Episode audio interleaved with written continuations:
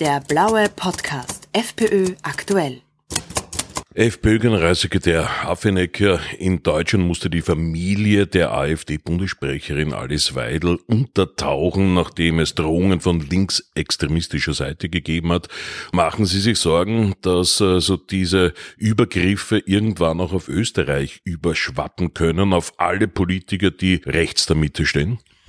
Ja, also diese Gefahr sehe ich absolut, denn äh, gerade was linksextremistische Gewalt betrifft, sehe ich hier eine massive Verharmlosung in vielen Bereichen. Und diese Verharmlosung wird nicht nur durch die Behörden ganz offensichtlich gedeckt, sondern auch durch die Medien, was also äh, einmal grundsätzlich schon problematisch ist und äh, zu einem weiteren Problem führt, dass man nämlich äh, aufgrund dieser Verharmlosung äh, den Effekt erzielt, dass sich linksextremistische Täter sicher fühlen und das Klima zusätzlich angeheizt wird, gegen politisch Andersdenkende mit körperlicher Gewalt vorzugehen.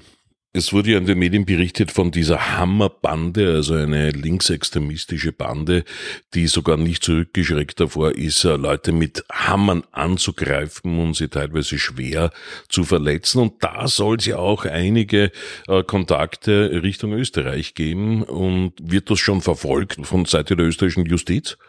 Ja, also die, diese Hammerbande ist wirklich eine schreckliche äh, Zusammenrottung von linksextremen Gewalttätern, die mittlerweile in der Bundesrepublik Deutschland Dutzende Anschläge verübt haben. Und äh, hier geht es tatsächlich so, dass Menschen, die nur den äußerlichen Eindruck machen, für diese Täter äh, irgendwie rechte Gesinnung zu vertreten, dass die also wüst attackiert werden, denen werden schlicht und ergreifend mit Hämmern die Schädel eingeschlagen, das muss man sich mal vorstellen. Äh, und wie gesagt, hat es Dutzende Anschläge in der Bundesrepublik Deutschland gegeben. Äh, die Hammerbande hat ihren Aktionsradius dann in weiterer Folge Richtung Ungarn ausgedehnt. Das hat also am Tag äh, des Stolzes hat es äh, in Ungarn im Februar diesen Jahres äh, einen Anschlag, also weitere fünf Anschläge gegeben und jetzt äh, kommt Folgendes ins Spiel, dass hier auch ein Täter ausgeforscht werden konnte, der eigentlich in Österreich aufhältig war und in einem linksautonomen Café in Innsbruck gearbeitet hat. Äh, das alleine kann man vielleicht noch sagen, äh, beweist noch nicht den Zusammenhang in dieser Angelegenheit, aber es kommt noch dicker. Ähm, ähm, Monatskalender dieses linksautonomen Cafés befindet sich im Dezember, also zwei Monate vor dem Anschlag, eine Veranstaltung, wo sozusagen Protestmaßnahmen gegen diese Veranstaltung in Ungarn in Budapest äh, besprochen worden sind.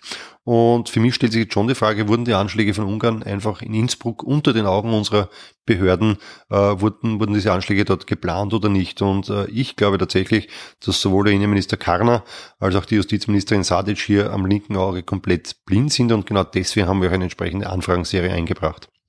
Der Kampf gegen rechts scheint ja auf der vollen Klaviatur gespielt zu werden.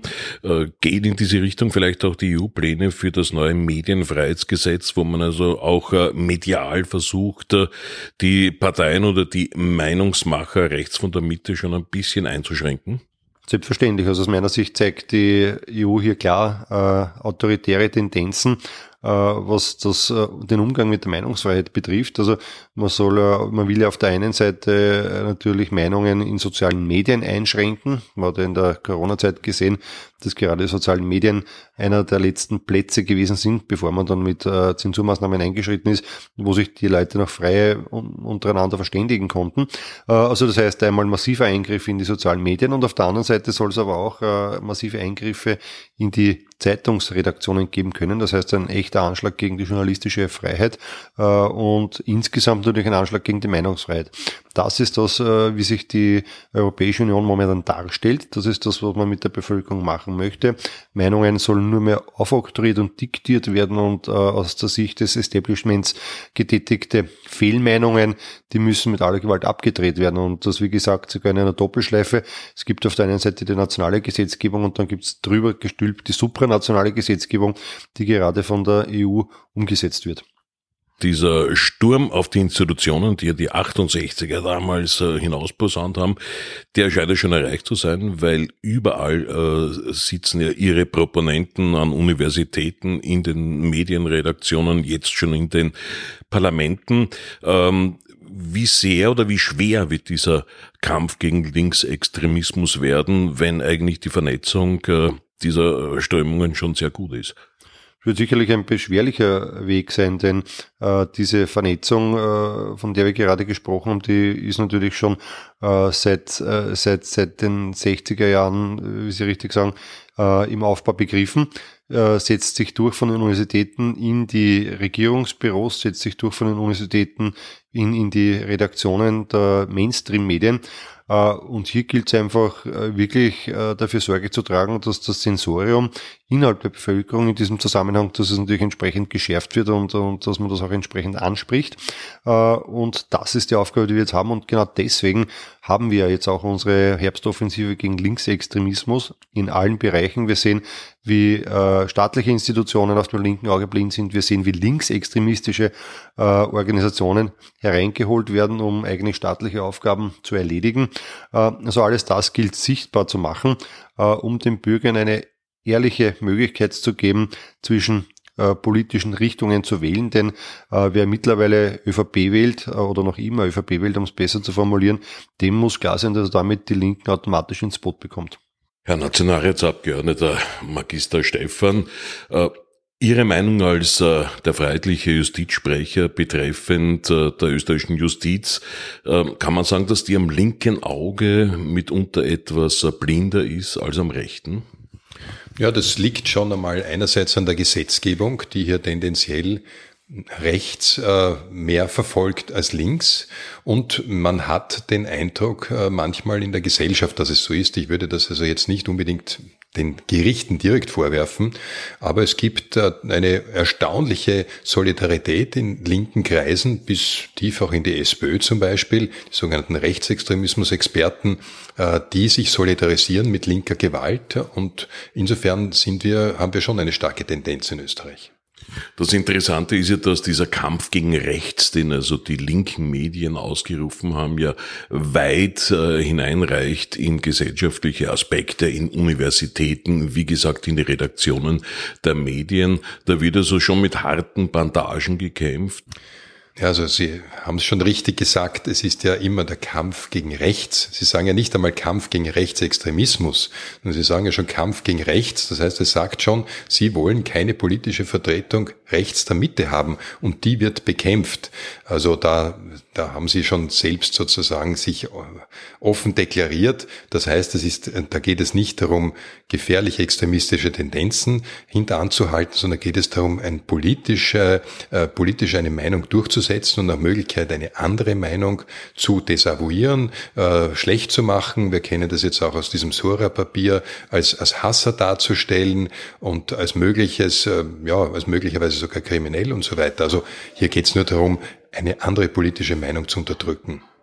Man kennt aus Deutschland mittlerweile Fälle, wo also Richter äh, bei ihrer Urteilsverkündung zum Beispiel Angriffe auf rechtsgerichtete Politiker harmlosen.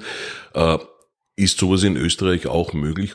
Sie sprechen da an, dass äh, sogenannte besondere Milderungsgründe äh, herangezogen werden. Das war zum Beispiel bei dem Urteil für die sogenannte Hammerbande in Deutschland der Fall, also eine ganz besonders brutale Bande, die ganz schwere Verletzungen ausgeübt hat. Und der Richter hat dann festgehalten, man darf zwar keine Selbstjustiz üben, also schon allein der Ausdruck ist hier völlig verräterisch, aber es waren zumindest achtenswerte Motive. Und das ist schon unglaublich. Also wenn ich jetzt sage, ich versuche Politik mit dem Mittel der Gewalt, und zwar brutalster Gewalt, durchzusetzen, das als achtenswertes Motiv äh, zu bezeichnen. Das ist ja geradezu eine Umkehrung dessen, was wir bisher in der politischen Auseinandersetzung immer gefordert haben, dass nämlich genau Gewalt keine Kategorie sein darf. Also das fand ich schon sehr problematisch und es wäre theoretisch in Österreich auch möglich. Wir haben also auch bei uns diese, diesen Milderungsgrund analog im Strafgesetzbuch. Ähm, ich habe noch nichts gehört, dass das angewendet wurde. Ähm, wenn es so wäre, dann müsste man hier tatsächlich ähm, einwirken auf die Justiz und letztendlich, wenn das, äh, wenn das tatsächlich Schule machen würde, allenfalls auch das Gesetz ändern bzw. klarstellen, dass das jedenfalls kein achtenswertes Motiv sein darf. Und Sie als Justizsprecher haben Sie auch Sorge, dass Vorfälle wie in Deutschland, wo also gegen rechtsgerichtete äh, Politiker auch äh, mit Attacken vorgegangen wird, dass das auch überschwappen könnte nach Österreich all along? Offen gesagt ja. Also diese Angst habe ich wirklich. Es gibt hier eine sehr enge Zusammenarbeit immer schon zwischen der ultralinken deutschen und österreichischen Szene, die schon oft gemeinsame Aktivitäten äh, gesetzt haben, zum Beispiel bei den Akademikerball gegen Demonstrationen, wo ja im Jahr 2014, glaube ich, war es, die ganze Innenstadt verwüstet wurde. Also da ist schon massive Gewalt dahinter. Ähm, und es ist natürlich zu befürchten, dass das Schule macht. Also wenn das jetzt hier weiter so verharmlost wird, dass man sagt, nach dem Motto achtenswerte Motive, äh, dann könnte das natürlich genauso bei uns dazu führen, dass, äh, dass ähm, linke Aktivisten sich denken, naja, ich werde von der Gesellschaft ja geradezu dafür gelobt, dass ich jetzt hier Gewalt anwende. Das wäre eine ganz gefährliche Tendenz. Also Angst gebe ich zu, habe ich bis zu einem gewissen Grad davor, aber wir werden halt und deswegen auch unsere Initiative jetzt äh, schon sehr frühzeitig dagegen auftreten. FPÖ-Generalsekretär Affenecker, der beste Kampf gegen Linksextremismus äh, passiert wahrscheinlich in der Wahlurne.